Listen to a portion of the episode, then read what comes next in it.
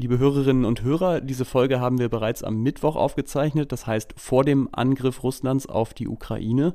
Teile davon sind möglicherweise nicht mehr ganz aktuell.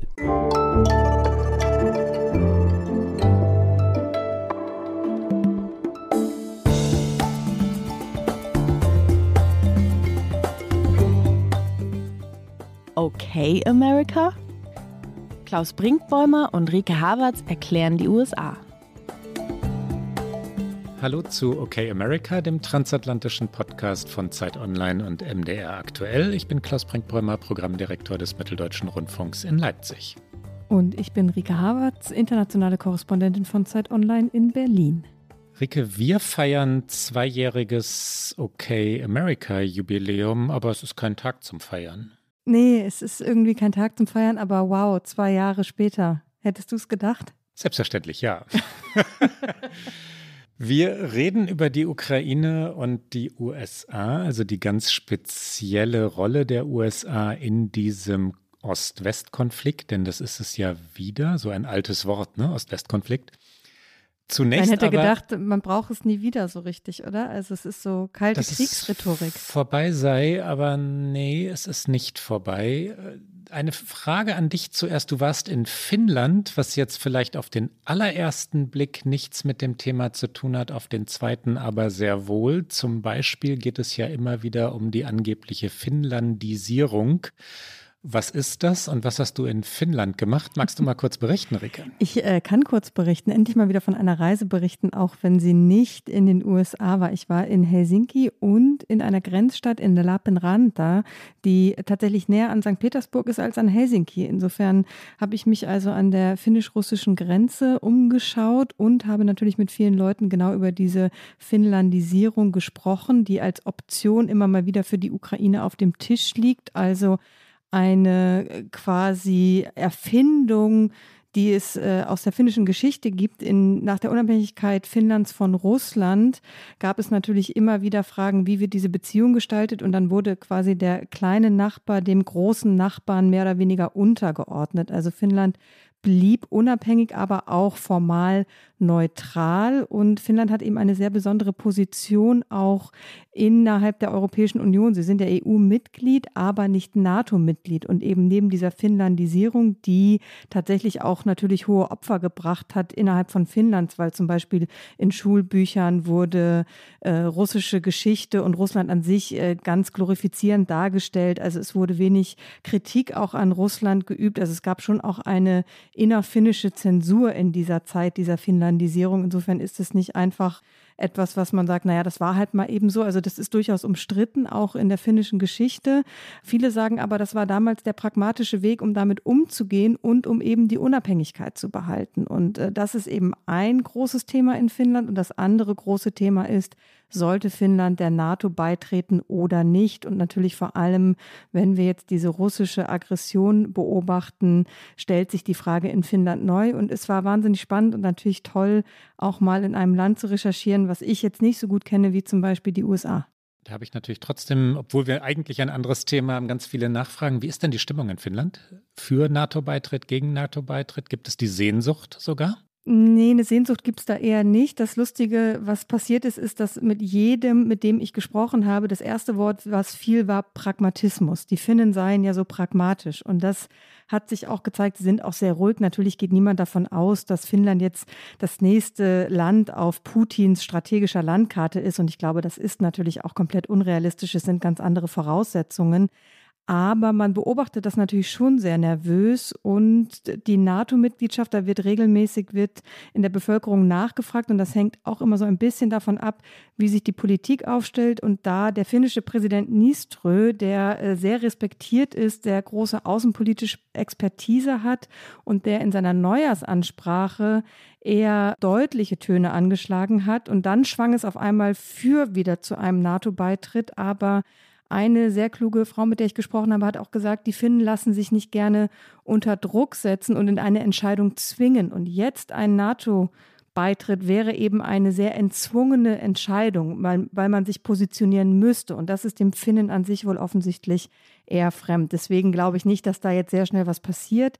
Aber unabhängig davon, wie sich eben der Konflikt zwischen Westen und Russland weiterentwickelt, glaube ich, wird das Thema immanenter und wird vielleicht Finnland irgendwann dazu gezwungen sein, Position zu beziehen, weil sie natürlich als EU-Mitglied eine klare Position haben. Das sagen sie auch immer, dass sie natürlich auf europäischer Linie sind und ähm, gegen diese russische Aggression, aber sie haben eben auch sehr pragmatische Kommunikationskanäle nach Russland. Und dann noch eine Frage. Könnte denn das Modell Finnland ein Vorbild für die Ukraine-Krise oder die Russland-Krise sein? Könnte man sich die Ukraine als EU-Mitglied, aber nicht als NATO-Mitglied vorstellen? Weit nach vorne gedacht, denkbar? sehr weit nach vorne gedacht. Wenn ich jetzt das aus finnischer Perspektive berichte, dann sagen sie dort, nein, das geht eigentlich nicht. Man kann nicht so ein Label einfach so einem anderen Land überhelfen. Und es ist auch die Frage, inwieweit so eine Entscheidung innerhalb der Ukraine tragbar wäre. Also die Finnen sind sehr, sehr spezifisch darin zu sagen, man kann jetzt nicht einfach von außen einem Land irgendetwas aufdrücken. Außerdem sagen sie eben auch, dass diese Finlandisierung in einer anderen Zeit geschehen ist und eben in der Gesellschaft auch Spuren hinterlassen hat. Die Generationen in Finnland reden ganz anders auch über Russland. Die Älteren haben ein ganz anderes Bild von Russland als zum Beispiel die Jüngeren. Insofern, wenn du mich nach meiner persönlichen Meinung fragst, glaube ich nicht, dass das ein Konzept ist. Und tatsächlich auch auf CNN, um mal den Bogen zu schlagen zu unserem Berichtsgebiet, war der ehemalige finnische Premier kürzlich im Interview und als das Wort Finlandization fiel, hat er sofort gesagt, nee, nee, nee, don't go there. Also das ist äh, nichts, worüber man eigentlich ernsthaft nach nachdenken sollte. Aber natürlich ist die große Frage, gibt es überhaupt noch einen Weg aus dieser Eskalation nach dem, was auch in dieser Woche passiert ist? Was ist passiert? Wir wollen heute über die Ukraine sprechen, aber da wir bei OK America sind, wollen wir natürlich im Besonderen über die Strategie, die Diplomatie der Regierung Joe Bidens reden also über den transatlantischen Aspekt dieser Krise, also auch darüber, ob diese Krise die NATO und das transatlantische Bündnis nun dauerhaft oder jedenfalls in näherer Zukunft stärken oder eher schwächen wird. Was ist passiert? Ein ganz kurzer Rückblick zu Beginn Beginn. Unsere Hörerinnen und Hörer werden es zweifellos mitbekommen haben. Am Montag hat Wladimir Putin eine einstündige Rede gehalten. Am Montag dieser Woche. Wir sollten vielleicht einmal dazu sagen, dass wir am Mittwochmittag aufnehmen. Es ist deshalb wichtig, weil sich die Lage natürlich stündlich ändern kann. Also am Montag hat Wladimir Putin eine einstündige Rede gehalten. Man kann sagen, zugleich an das eigene Volk und an den Rest der Welt gerichtet. Er drohte sehr unverhohlen mit Krieg. Er lieferte Erklärungen, ja, wie soll man es sagen, warum aus seiner Sicht, und es ging immer nur um seine Sicht, ähm, der Einmarsch in die Ukraine nicht nur denkbar, nicht nur eine Option, sondern aus Putins Sicht eben tatsächlich legitim, mutmaßlich sogar notwendig sei. Putin nämlich sprach über die abtrünnigen Separatistengebiete im Osten der Ukraine, er, also er nannte sie so, ja, er brach damit offen das Völkerrecht. Er erkannte die nationale Souveränität der Ukraine in dieser Rede jedenfalls ausdrücklich nicht an. Er sprach der Ukraine das Recht ab, ein eigener Staat zu sein. Er sprach ihr sogar eine eigene Geschichte ab. Wer diese Rede hörte, erlebte einen Wladimir Putin der, das sind immer so schwierige Begriffe, aber im Wahn gefangen war, in historischer Verklärung der eigenen Position, der russischen Position, allemal. Wie hast du es gehört, Rike? Ja, so habe ich es auch gehört und ich habe mit vielen Kolleginnen gesprochen, die sehr viel größeren Russlandkennerinnen sind als ich und die haben alle gesagt, diese Emotionalität, die ab einem gewissen Punkt auch gezeigt hat, die hätte sie auch nochmal überrascht. Das wäre auch etwas Neues, weil bis dato eigentlich Putin nicht dadurch aufgefallen sei und das war für sie und auch für mich in der Wahrnehmung dieser Rede so ein äh, tatsächlich ein Wendepunkt auch im Verhalten und äh, der einem auch Sorge machen muss. Und äh, ja, man, also ich war am Montagabend tatsächlich sehr sehr erschüttert. Ich saß mit, mit Freundinnen zusammen und wir haben natürlich uns alle die Frage gestellt, nicht nur, was bedeutet das jetzt immanent für die Ukraine, sondern was bedeutet das eben für Europa, für Selbstverständnis von Demokratien, Freiheit, Grenzen, all diese Fragen, die sich ja anschließen, weswegen wir eben über dieses Thema auf jeden Fall sprechen müssen. Ja, Putin hat die, die europäische Friedensordnung attackiert. Ja, er hat die, wir hatten es gerade schon kurz, die Souveränität anderer Staaten in Frage gestellt. Das Prinzip der Unverletzlichkeit von Grenzen in Europa ebenso. Und das rüttelt an der europäischen Ordnung. Und das soll es ja auch. Eine Rückkehr in die Ordnung von vor 1989, 1990 scheint das zu sein, was er anstrebt. Mit Gewalt, noch mit, muss man das mit Fragezeichen versehen, aber er ist zu vielem bereit. Das haben die vergangenen Tage ja schon gezeigt.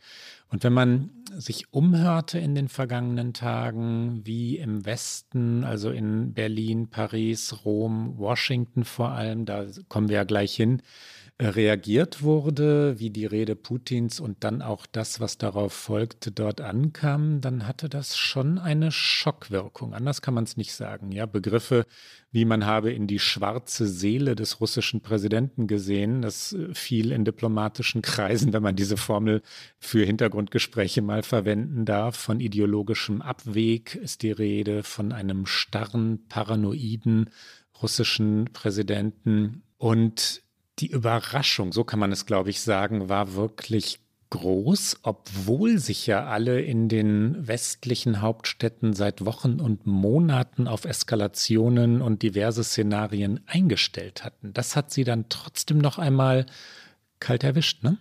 Es war natürlich auch ein Schlag gegen Emmanuel Macron, gegen Olaf Scholz, die ja in großen diplomatischen Bemühungen in den vergangenen Wochen immer wieder telefoniert hatten, die aber auch nach Moskau gereist waren. Und danach hatte man immer den Eindruck, jetzt ist vielleicht doch ein Moment der Deeskalation oder ein, eine Öffnung für eine mögliche Deeskalation da. Und das hat Putin einfach mit seinem Schritt am Montag alles natürlich weggewischt.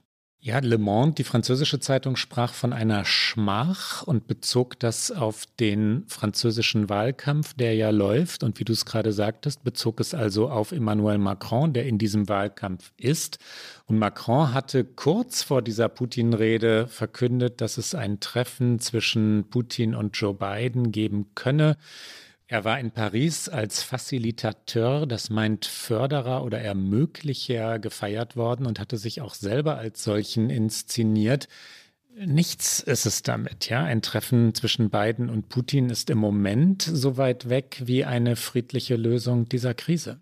Ja, tatsächlich sollte es auch in dieser Woche äh, ein Treffen geben zwischen US-Außenminister Anthony Blinken nochmal und Sergei Lavrov, also seinem Amtskollegen auf russischer Seite.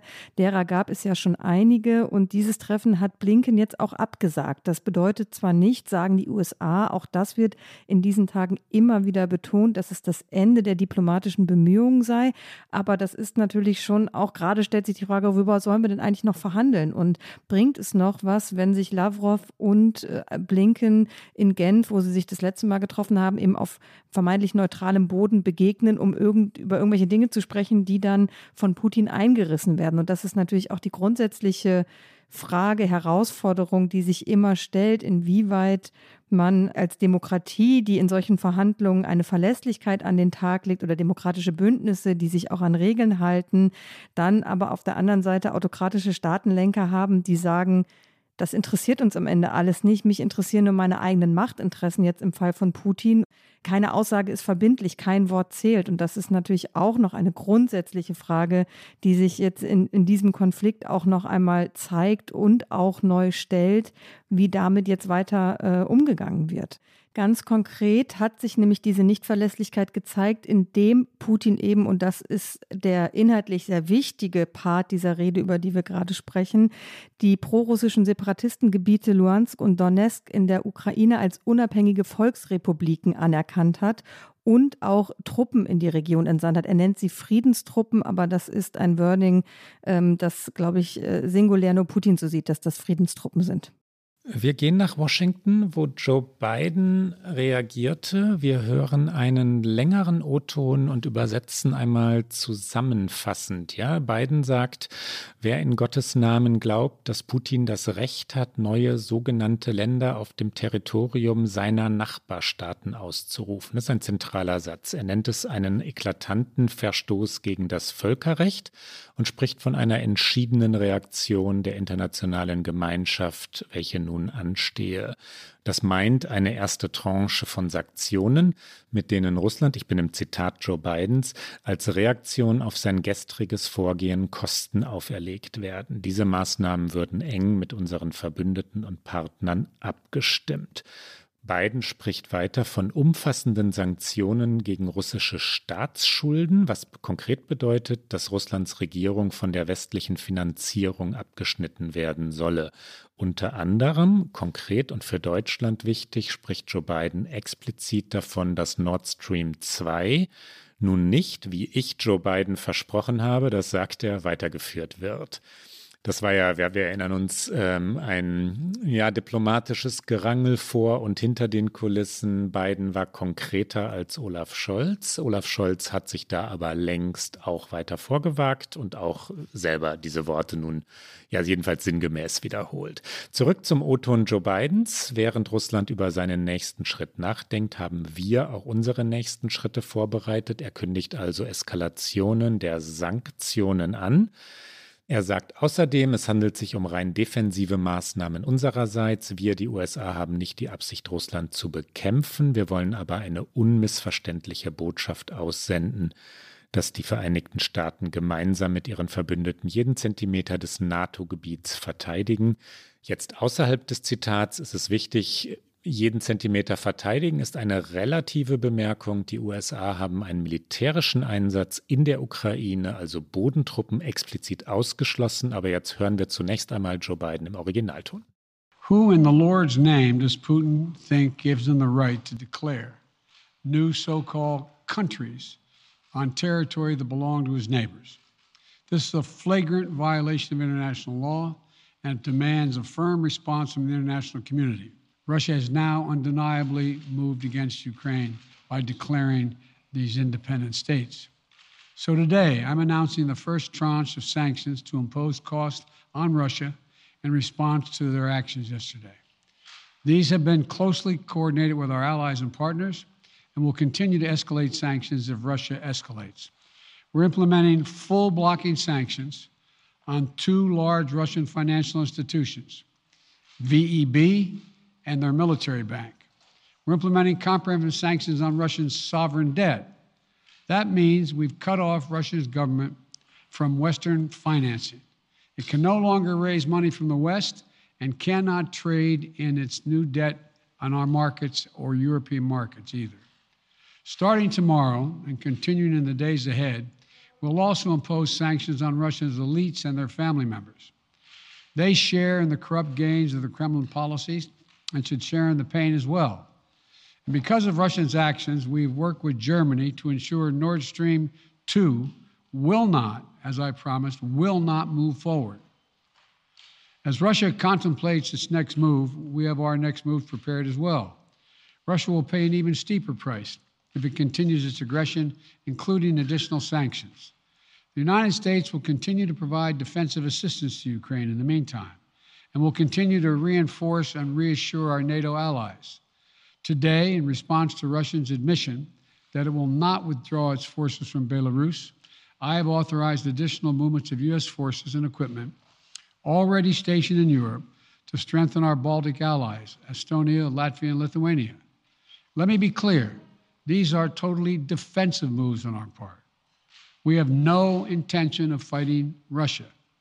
We want to send an unmistakable message, though, that the United States, together with our allies, will defend every inch of NATO territory and abide by the commitments we made to NATO.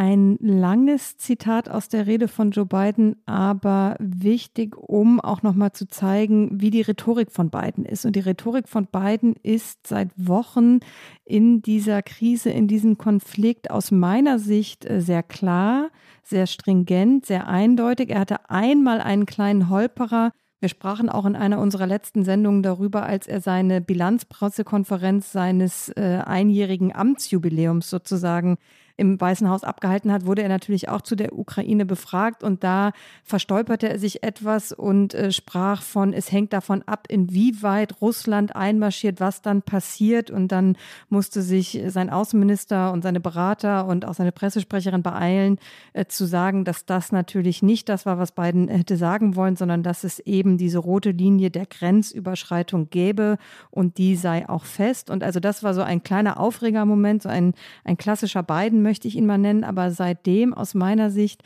sehr stringent, sehr klar, sehr konsequent und überraschend. Die USA sind extrem transparent das hat man in solchen Situationen sehr, sehr äh, selten erlebt. Biden hat das tatsächlich auch selbst immer mal wieder adressiert. Wir hören ihn nicht nochmal, aber ich zitiere ihn noch einmal. Er hat äh, in der vergangenen Woche gesagt, wir weisen lautstark und wiederholt auf die russischen Pläne hin, nicht weil wir einen Konflikt wollen, sondern weil wir alles in unserer Macht Stehende tun, um Russland jeden Grund zu entziehen, der einen Einmarsch in die Ukraine rechtfertigen könnte und es daran zu hindern, sich zu bewegen. Also Biden ist sehr transparent, auch warum er diese Strategie fährt. Jetzt lässt sich natürlich darüber streiten, ob diese Strategie erfolgreich war. Man kann sagen nein, weil es ist weiter eskaliert, aber noch ist die Diplomatie, glaube ich, nicht am Ende. Aber er verfolgt ja unterschiedliche Strategien mit dieser Kommunikation. Es gibt ähm, in diesem Konflikt eine Veränderung. Wir kommen nachher noch zu den, zu den historischen Gründen dafür, die USA wollen die Deutungshoheit erobern und sie, also die Deutungshoheit nicht dem Gegner, also Putin, überlassen. Das war in der Vergangenheit nicht immer so, ja. Und äh, wir kommen darauf gleich noch genauer. Anthony Blinken, der Außenminister, ist äh, dazu gefragt worden und sagte dann, also zu diesem Strategiewechsel, ich bin mir darüber im Klaren, dass einige unserer Informationen in Frage gestellt haben, unter Verweis auf frühere Fälle, in denen sich die Erkenntnisse letztlich nicht bestätigt haben. Damit, das ist interessant, bezog er sich von sich aus auf Colin Powell, so jedenfalls wurde es gedeutet, äh, den damaligen Außenminister 2003 vor den Vereinten Nationen. Colin Powell, die etwas Älteren in unserem Publikum werden sich daran erinnern, führte damals Massenvernichtungswaffen im Irak als Kriegsgrund an und dann kam die amerikanische Invasion im Irak. Ähm, diese Invasion veränderte die Weltordnung. Mit den Folgen leben wir alle bis heute. Und es gab keine Massenvernichtungswaffen im Irak. Die USA, die diplomatischen, politischen Kreise in den USA wissen das. Sie wissen auch, dass ihre eigene Glaubwürdigkeit darunter, also unter dieser Lüge von 2003 bis heute leidet. Und das schwächt sie, dass sie heute sagen, wir haben Recht, Putin hat Unrecht, mag im konkreten Fall sogar so etwas wie die Wahrheit sein, aber Gegner der USA können immer darauf verweisen, warum eigentlich sollen wir euch glauben nach all den Lügen der Vergangenheit. Und dann hören wir doch einfach mal rein in Blinken auch vor dem UN-Sicherheitsrat. Ich fast vergessen, du hast vollkommen recht. Wir spielen hier noch mal kurz ein. Hier kommt noch mal Anthony Blinken. Hier der O-Ton. Now, I'm mindful that some have called into question our information, recalling previous instances where intelligence ultimately did not bear out. Ricke, ich danke. Man sollte keinen O-Ton ankündigen, ohne ihn dann auch einzuspielen. Dafür hast du ja mich, Klaus. Und ähm, ich finde interessant tatsächlich, dass äh, Blinken das auch im UN-Sicherheitsrat macht, also genau an dem Ort, an dem Paul eben die Lüge von den Massenvernichtungswaffen verbreitet hat. Und ähm, es ist schon, äh, es ist schon eine vielschichtige Strategie. Also das selbst zu adressieren, die eigenen Verfehlungen, das kennt man von den USA ja wirklich nicht. Gleichzeitig wirklich damit zu versuchen, nicht Putin Raum zu geben für Desinformationen. Und Russland ist ja bekannt dafür, Desinformationen zu streuen, um dann die eigenen Handlungen zu rechtfertigen. Es gibt zum Beispiel auch jetzt schon aktuell Beispiele von etwa Videos aus den besetzten Gebieten in der Ukraine, deren Metadaten zeigen, dass sie viel früher aufgenommen wurden, als die russische Seite es dann letztendlich glauben machte. Also auf so einem Level von Manipulation bewegen wir uns hier. Und ähm, ich finde auch, was äh, inneramerikanisch interessant ist, ist, dass Biden so eine Wandlung vollzogen hat Wir haben sehr viel in diesem Podcast über den Afghanistan-Abzug im vergangenen Sommer gesprochen. Wir haben Biden aus meiner Sicht zu Recht sehr dafür kritisiert, wie dieser Abzug vollzogen wurde, wie er aufgetreten ist. Er war unwillig, unwirsch, wirkte auch überfordert und beratungsresistent. Und all das sehe ich momentan bei Biden nicht. Und vor allen Dingen lässt er auch anderen einfach mal die Bühne. Das ist ja auch nicht seine große Stärke. Ich erinnere mich an den vergangenen Samstag. Da war die Münchner Sicherheitskonferenz natürlich in diesem Jahr, glaube ich, so wichtig wie selten zuvor. Und Kamala Harris ist aufgetreten, hat gesprochen. Die US-Vizepräsidenten sind traditionell vor Ort. Biden selbst war auch schon dort. Und an diesem Samstag gab es von Biden kein öffentliches Statement, kein Auftritt. Er hat sich komplett zurückgehalten. Die Bühne gehörte am Samstag Harris und der US-amerikanischen Botschaft. Ähnlich mit dem Auftritt von Blinken vor dem UN-Sicherheitsrat. Auch etwas, was spontan entschieden wurde und was auch sehr viel Aufmerksamkeit bekommen hat. Und aus meiner Sicht ist diese Vielstimmigkeit innerhalb der USA eine positive. Schwer zu sagen, ob diese Strategie, dieser Strategiewechsel Erfolg haben wird. Man kann ihn mutmaßlich oder man wird ihn mutmaßlich erst in der Rückschau bewerten können. Ja, heute würde ich sagen, das westliche Bündnis wirkt robuster als in den letzten Jahren. Und das hat sicherlich mit einer offenen äh, äh Kommunikation, also einem transparenten Agieren zu tun. Lässt sich Putin davon beeindrucken? Wirkt es abschreckend? Ja, die Ereignisse dieser Woche deuten eher an Nein, aber sie deuten es auch nur an, weil die Aktion Putins ja noch keine vollständige Eskalation war. Sie war, wenn man mal die, die vergangenen etwas unglücklichen Worte Joe Bidens zur Grundlage nehmen will, eine, eine Minor Invasion, ja, also eine eingeschränkte Invasion. Man sollte an der Stelle keine Scherze machen, aber Joe Biden ist für diesen Begriff ja scharf kritisiert worden, dass er von einer eingeschränkten ähm, Invasion sprach, die auch nicht unbedingt die schärfsten Sanktionen äh, dann, dann nach sich ziehen würde, ist ihm sehr zum Vorwurf gemacht worden. Dieser kleine Exkurs sei mir gestattet. Wie viel Glaubwürdigkeit haben die USA noch als Land, das das andere immer gerne kritisiert? Ja, sie ist jedenfalls bei den Gegnern der USA natürlich stark eingeschränkt. Wollen wir einmal über die Gründe der neuen öffentlichen Strategie reden? Was hat sich da eigentlich verschoben? Wie kam es dazu? Bevor ich dich bitte, dass du selbst diese Frage beantwortest, Klaus, ähm, möchte ich noch einmal hier auf Brad Stevens in der New York Times verweisen, weil das anschließt an das, was du gerade schon gesagt hast, der nämlich äh, aktuell einen Meinungsbeitrag geschrieben hat mit der Frage, wie viel Glaubwürdigkeit haben die USA überhaupt noch und Wer sind wir, fragt er in diesem Beitrag. Und das ist ja schon eine Frage, die sich die USA auch außenpolitisch stellen müssen, auch intrinsisch natürlich total. Darüber reden wir, glaube ich, fast in jedem unserer Podcasts, wer die USA noch sind, aber eben auch in ihrer außenpolitischen Strategie, in ihrer Wahrnehmung in der Welt. Er kommt unter anderem zu einer Antwort, dass die Verfehlungen der USA real und zahlreich waren, aber eher zu korrigierende Schwächen und keine systematischen Merkmale seien. Und damit zielt er, glaube ich, ab auf das, was Biden ja immer so versucht zu betonen, diesen, diesen Systemstreit zwischen Demokratien und Autokratien. Interessanterweise, Putin ruft den jetzt ja auch aus, nur aus der anderen Perspektive.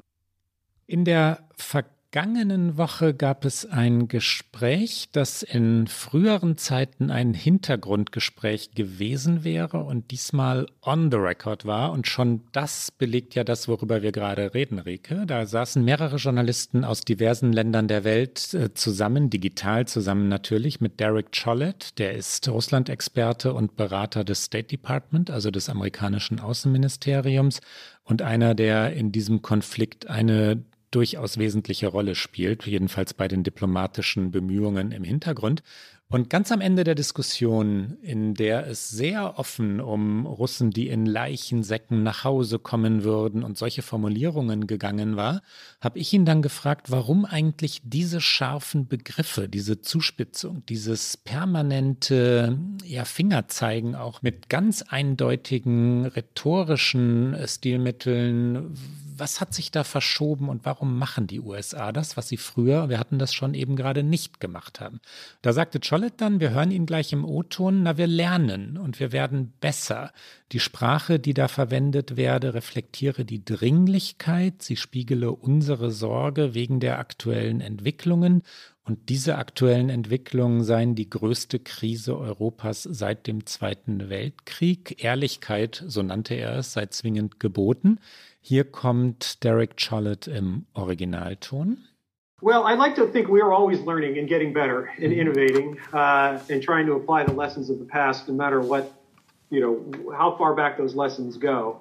Um, I think we're being blunt because there's nothing subtle about 150,000 plus troops deployed around Ukraine threatening to invade a country unpro- in, uh, that hasn't provoked anything. Uh, and we, it's a reflection of the urgency of the situation, the deep concerns about we have about the direction of things.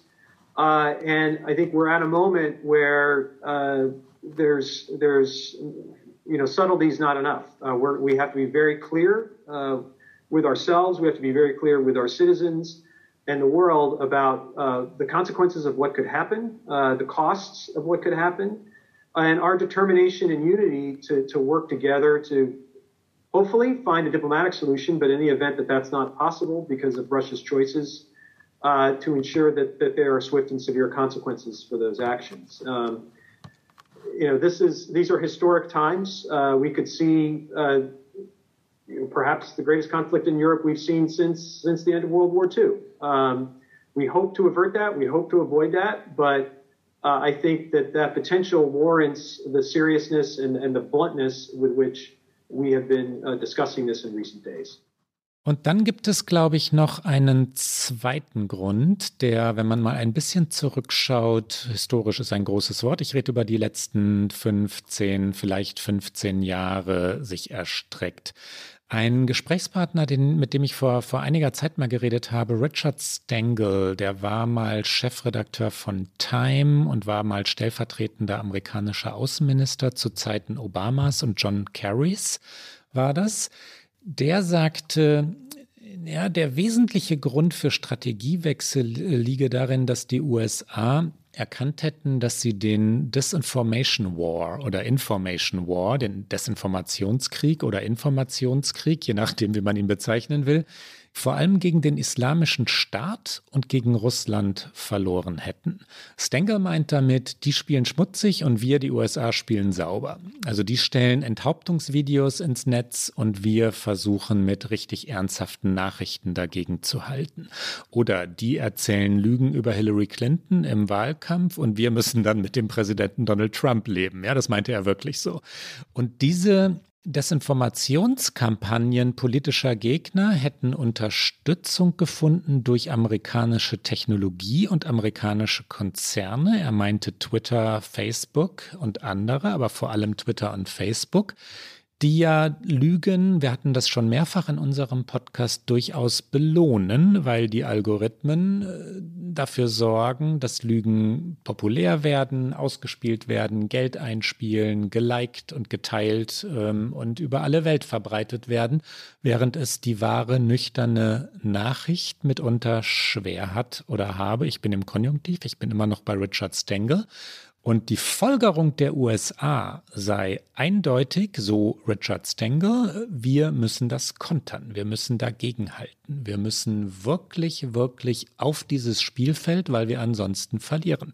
Er sagte nämlich auch, dass der Informationskrieg oder der Desinformationskrieg etwas sei, was den realen Krieg in Sachen Effektivität in Sachen Tempo sowieso längst schlage. Ja, er sei viel, viel kostengünstiger, könne verheerende Wirkungen haben. Und das hätten die USA über Jahre oder sogar Jahrzehnte unterschätzt. Ich fand die Theorien jedenfalls interessant. Und wenn wir er uns erklären wollen, warum Joe Biden und seine Leute inklusive Kamala Harris, inklusive Blinken so arbeiten, wie sie in den letzten Wochen gearbeitet haben, führt uns das, glaube ich, schon auf die richtige Fährte. Das glaube ich auch. Zwei Gedanken dazu. Zum einen muss man natürlich sagen, die Glaubwürdigkeit der USA. Wir haben gerade schon über Colin Powells Auftritt vor den UN gesprochen und das ist ja nicht das einzige Beispiel in der Geschichte der USA, in der auch die USA natürlich sich ihre Wahrheit bauen und ihre Wahrheit Wohlwahr. basteln. Äh, wie oft, haben, wie oft haben wir über Donald Trump gesprochen und seine Lügen, äh, ich glaube mehr als 30.000 Lügen waren es in vier Amtsjahren. Viele Medien in den USA haben sich ja die Mühe gemacht, das zu versuchen, äh, tatsächlich zu dokumentieren, weil es auch dokumentiert gehört, wenn ein US-Präsident in einer derartigen ähm, Frequenz lügt. Aber insgesamt finde ich, ist das ein Teil, den man immer mit betonen muss und dass natürlich auch die Informationen, die die USA herausgeben, immer eine Strategie verfolgen.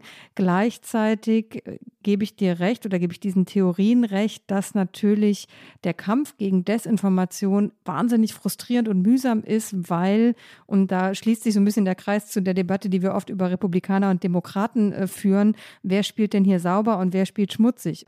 Natürlich haben die USA es selbst bei ihrer Präsidentschaftswahl 2016 gesehen, was für einen Einfluss russische ähm, Interference haben kann tatsächlich. Und ich glaube auch, und das gilt auch natürlich für, für uns Journalistinnen und Journalisten, dass natürlich äh, Fakten, Faktenüberprüfung, Wahrheitsfinde, Recherche, dass das so immanent wichtig geworden ist, so, so, so, so wichtig, wie man sich das nie hätte vorstellen können, weil wir natürlich alle uns noch an Zeiten erinnern, wo man sich auf eine Wahrheit einigen konnte. Und jetzt kann man das innerhalb der USA, können sich die Menschen nicht mehr auf eine Wahrheit einigen.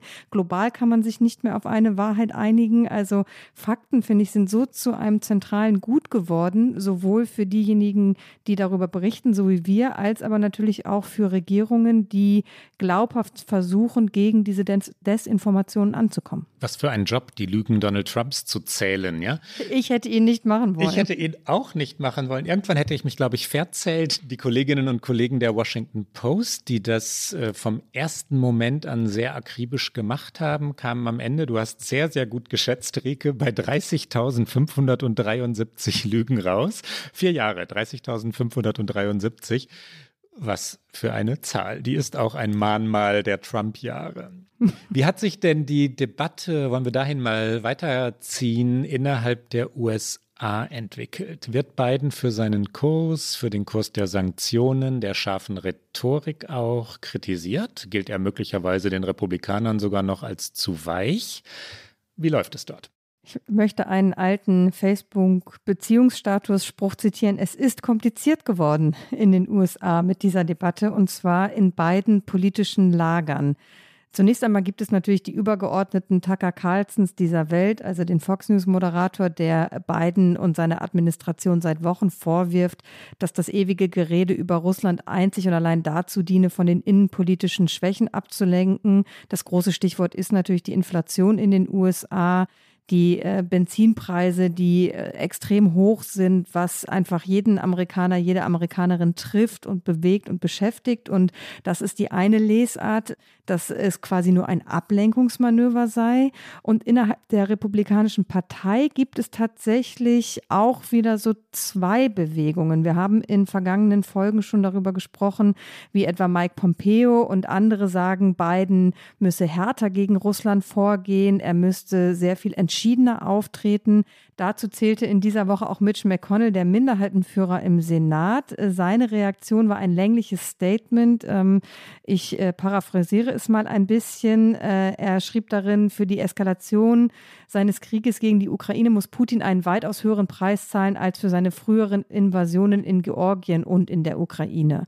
Er spricht von verheerenden Sanktionen, die es gegen den Kreml geben sollte und die sofort beginnen sollten und die auch nicht enden sollten. Und dann spricht er seinen Präsidenten, also Biden, an und sagt, äh, der Präsident sollte keine Zeit verlieren und seine umfangreichen bestehenden Befugnisse nutzen, um diese Kosten aufzuerlegen. Also this, the costs ist ja immer im Englischen das Wort, äh, den, diesen Preis, den Putin jetzt bezahlen sollte. Und dann auch interessant, natürlich geht es in den USA auch immer um die eigene Rolle, um die eigene Position in der Welt, sagt er. Amerika und seine Partner sind am stärksten, wenn wir gemeinsam handeln, aber die kollektive Reaktion auf diese Bedrohung muss von Washington, von Präsident Biden und seiner Regierung angeführt werden. Also das ist schon noch, sage ich mal, das sind die alten Falken in Washington, Republikaner, die eben diese starke Rolle der USA in der Welt noch wollen. Aber dann gibt es ja auch immer noch Donald Trump, über den wir gerade schon gesprochen haben. Der natürlich anderer Meinung ist und auch eine Krise wie diese aktuelle selbstverständlich auf sich bezieht, auf wen auch sonst. Trump sagt, das sei die größte Friedenstruppe, die er je gesehen habe. Er meint damit die russische Armee oder die russischen Armeen. Dort waren mehr Panzer, als ich je gesehen habe. Und das scheint Trump durchaus erfreut zu haben, was er da entdeckt hat. Er sagte außerdem, dass Putins Strategie klug und genial sei. Und natürlich, dass er Putin sehr, sehr gut kenne. Und unter ihm, also Donald Trump als Präsident, hätte Wladimir Putin diesen Schritt nie gewagt. Nun, unkommentiert könnten wir dieses stehen lassen, Rike. Wir sagen vielleicht nur noch, dass er es einem konservativen Radiomoderatoren-Duo Clay Travis und Buck Sexton gesagt hat, deren äh, Marketing-Spruch ist Making Sense in an Insane World. Also aus einer verrückten Welt Sinn machen. Also die, die Weltenerklärer der USA sind äh, Mr. Travis und Mr. Sexton und da war Trump zu Gast. Da war er am richtigen Ort. Es gibt einen überparteilich verfassten Brief an Joe Biden vom demokratischen Abgeordneten Peter DeFazio angestoßen und dann aber, wie gerade gesagt, überparteilich verfasst und verschickt. Dort wird Biden aufgefordert, ähm, die Zustimmung des Kongresses einzuholen, ehe amerikanische Truppen in einen möglichen bewaffneten Konflikt geschickt würden. Dieser bewaffnete Konflikt, also amerikanische Truppen in der Ukraine sind aber nichts, was die Regierung Biden zu wollen scheint, angekündigt hätte, hat sie nicht, will sie nicht. Genau, und trotzdem gibt es diesen Brief. Er ist auf der einen Seite unterzeichnet worden von äh, Politikerinnen wie Alexandria Ocasio-Cortez, also von der demokratischen Linken, und auf der anderen von Matt Getz, einem republikanischen Abgeordneten aus Florida, über den wir auch schon häufiger gesprochen haben, weil er absolut Trump-Jünger ist. Das zeigt, es ist interessant, weil die beiden haben wirklich nichts miteinander gemeinsam. Sie werden überall gegensätzlicher Meinung sein, unterschreiben aber beide diesen Aufruf, der eigentlich ein bisschen obsolet ist, weil, wie du es gerade gesagt hast, natürlich überhaupt nicht annähernd überhaupt eine Debatte darüber geführt wird in den USA, ob tatsächlich äh, US-Soldaten in einen bewaffneten Konflikt in Europa geschickt werden. Also davon sind wir, glaube ich, wirklich noch sehr weit entfernt. Und selbst wenn es zu einer krassen Eskalation kommen sollte, heißt das noch lange nicht, dass beiden Truppen er schickt Truppen nach Europa zur Stärkung der NATO, aber dass er dann Truppen auch in einen Krieg entsendet, weil das eigentlich politisch nicht tragbar ist für ihn. Und deswegen finde ich interessant, dass es diesen Brief trotzdem gibt. Das zeigt aber aus meiner Sicht, wie komplex diese Debatte eben geworden ist, was für eine außenpolitische Rolle die USA künftig einnehmen sollen. Und zwar innerhalb beider Parteien. Und ich glaube, es gibt da zwei Bestrebungen.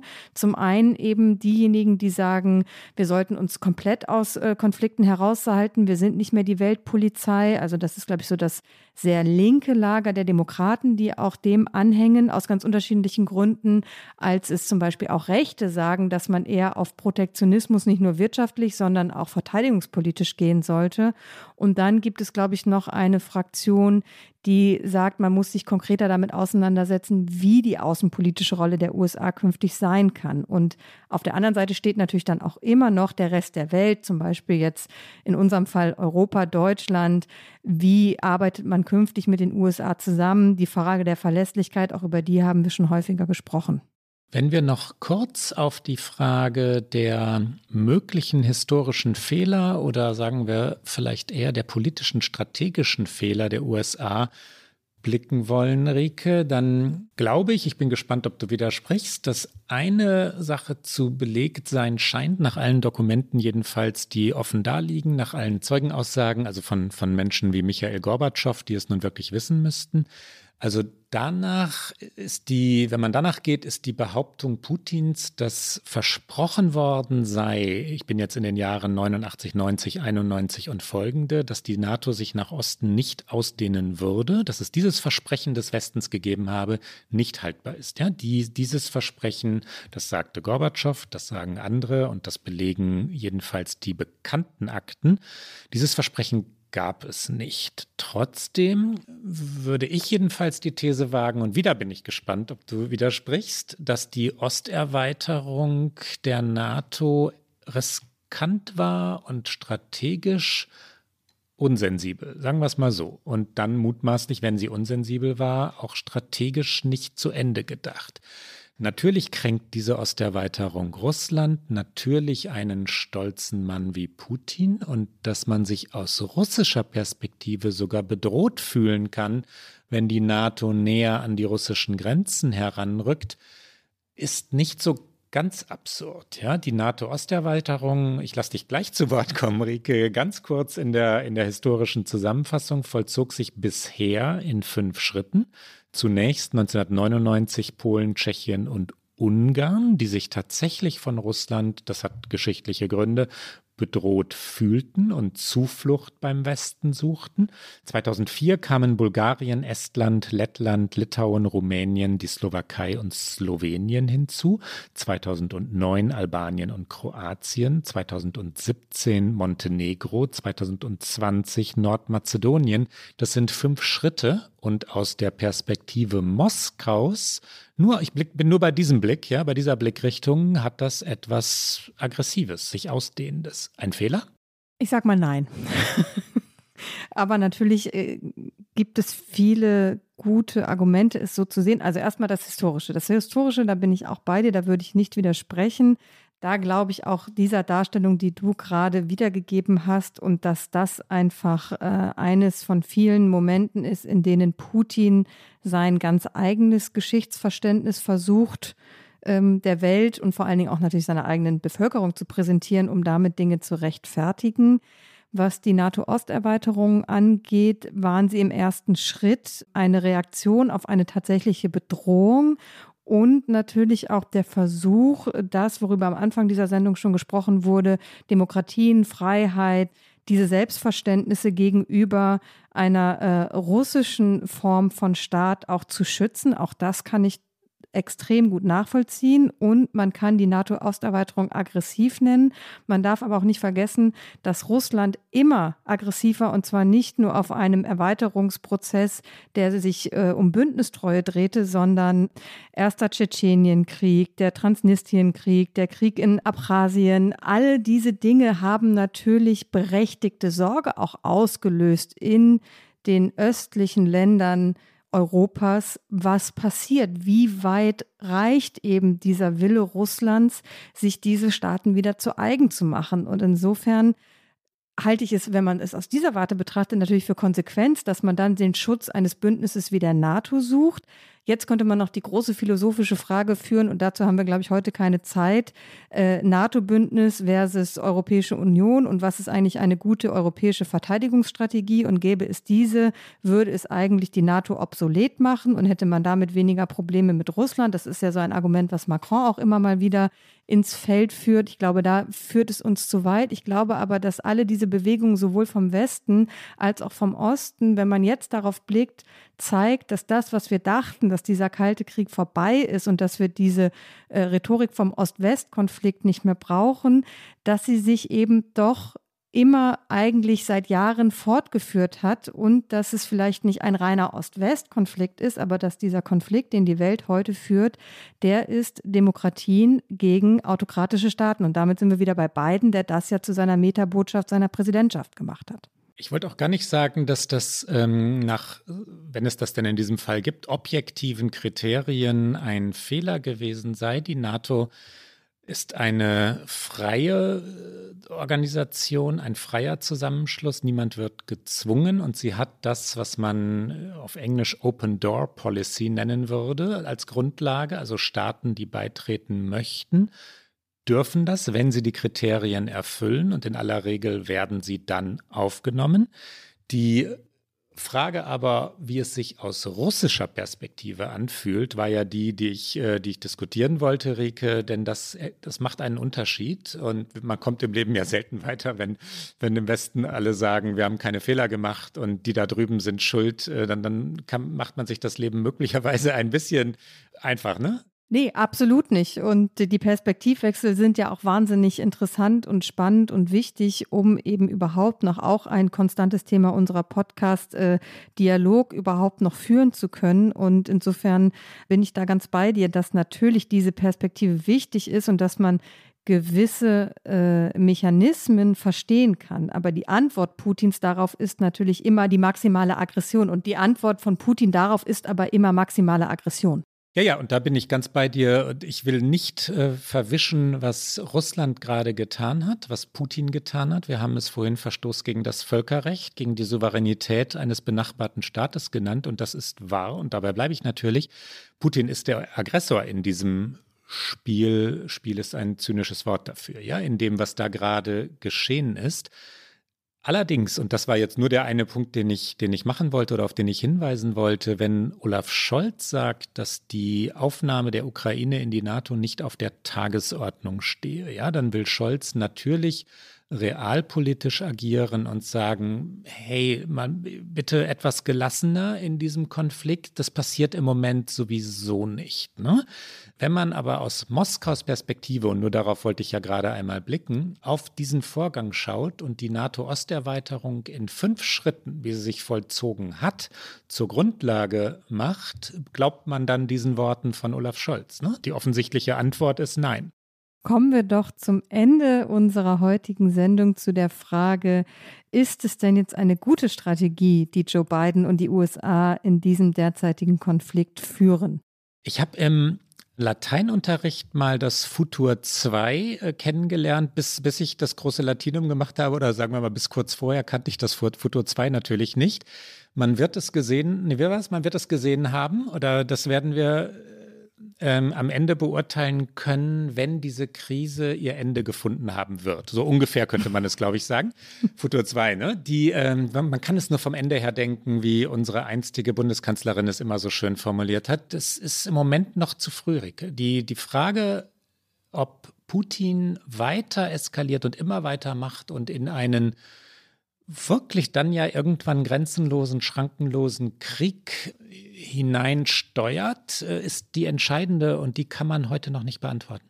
Was man für den Moment, glaube ich, sagen kann, ist so, wie es die USA derzeit machen, hat es auf jeden Fall, wie ich finde, gute, richtige, konsequente Momente und vor allen Dingen die Geschlossenheit des Westens, also die Geschlossenheit der USA Europas, äh, die Stärkung des NATO-Bündnisses, das ist etwas, von dem man sich, und jetzt gehe ich auch in die Zukunft, wünscht, dass es äh, in dieser Krise überdauert und dass das etwas ist, was Putin etwas entgegenzusetzen weiß. Ich weiß, dass du das Schlusswort sprechen wolltest und du solltest es auch unbedingt sprechen. Wir haben nur einen Gedanken, den ich jetzt noch hinzufügen möchte, tatsächlich noch nicht gestreift und der ergibt sich genau aus dem, was du gerade gesagt hast, Rike. Ich glaube, dass Putin da einen wesentlichen Fehler gemacht hat, dass er das unterschätzt hat. Ne? Er hat nach der Afghanistan-Krise, nach dem ja doch schmählichen Abzug der USA aus Afghanistan geglaubt, mutmaßlich geglaubt, dass das westliche Bündnis geschwächt, zersplittert, zerfallen sei und da hat er sich geirrt. Und du hast vollkommen recht, äh, die Geschlossenheit des Westens ist bisher jedenfalls eklatant und auch durchaus überraschend und wirklich da. Ob sie hält, wenn sich Sanktionen über eine längere Zeit erstrecken, werden wir sehen. Und damit hast du das Schlusswort gesprochen. Was mir leid tut. Moderiere einfach unser Get Out an. Hier kommt Get Out.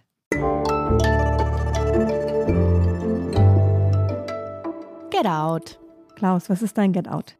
Gute Laune, Humor, ein bisschen Ablenkung, Eskapismus sind auch in Zeiten der Krise erlaubt, um nicht zu sagen bisweilen notwendig. Und The Marvelous Mrs. Maisel geht weiter, Rike. Ich weiß nicht, ob du es schon gehört, gesehen, vielleicht sogar schon zu Ende geguckt hast. Ich habe es gesehen, aber noch nicht geguckt. The Marvelous Mrs. Maisel hatten wir schon mal und ich glaube, es war einmal dein Get Out, Rike. Und nun geht die Sendung bzw. die Serie weiter. Man findet sie auf Amazon. Wenn man Amazon Prime Mitglied ist, dann sogar inklusive. Also man muss hier nicht zusätzlich kaufen. Ich möchte jetzt keine Amazon-Werbung machen, aber manchmal sind ja auch Bedienungshinweise hilfreich. The Marvelous Mrs. Maisel ist die Geschichte einer jüdischen Komikerin, die Stand-up-Comedy macht und sich äh, von der eigenen Familie, die in Wahrheit wirklich lustig ist, weil sie vollkommen bizarr ihr Leben in, ähm, auf der Upper East Side oder Upper West Side, ich glaube Upper West Side, jedenfalls im oberen, im reichen New York führt, dass sie sich, Klammer auf, nicht leisten kann, Klammer zu. Mrs. Maisel also wird Comedian, kommt in eine Krise, das erste Wort der neuen Staffel ist Revenge. Mit dem Wort Rache oder ja, Revanche äh, beginnt sie also und dann geht es los und es ist wieder, wieder, wieder sehr sehenswert. Ricke, und du? Das ist auf jeden Fall auf meiner äh, Streaming-Liste und was gerade in meiner Playlist häufiger läuft, ist mein Get Out für diese Woche. Ich habe nämlich auch gedacht, ein bisschen etwas, wo man der Welt mal entfliehen kann für einen Moment und ich möchte empfehlen das neue Album von der US-amerikanischen Sängerin Cat Power. Cat Power hat äh, schon viele große Songs gemacht und jetzt hat sie ein Album rausgebracht mit covern. Das heißt auch Covers und ähm, es hört sich sehr schön weg. Und das war's für heute bei OK America. Sie hören uns alle zwei Wochen donnerstags auf Zeit Online, mdr.de, in der ARD Audiothek, auf allen guten Podcast-Kanälen sowie sonntags im Radioprogramm von MDR aktuell. Die nächste Sendung hören Sie ausnahmsweise erst in drei Wochen, am 17. März. Wenn Sie uns schreiben mögen, erreichen Sie uns unter okamerica.zeit.de. Bis bald. Bis dann.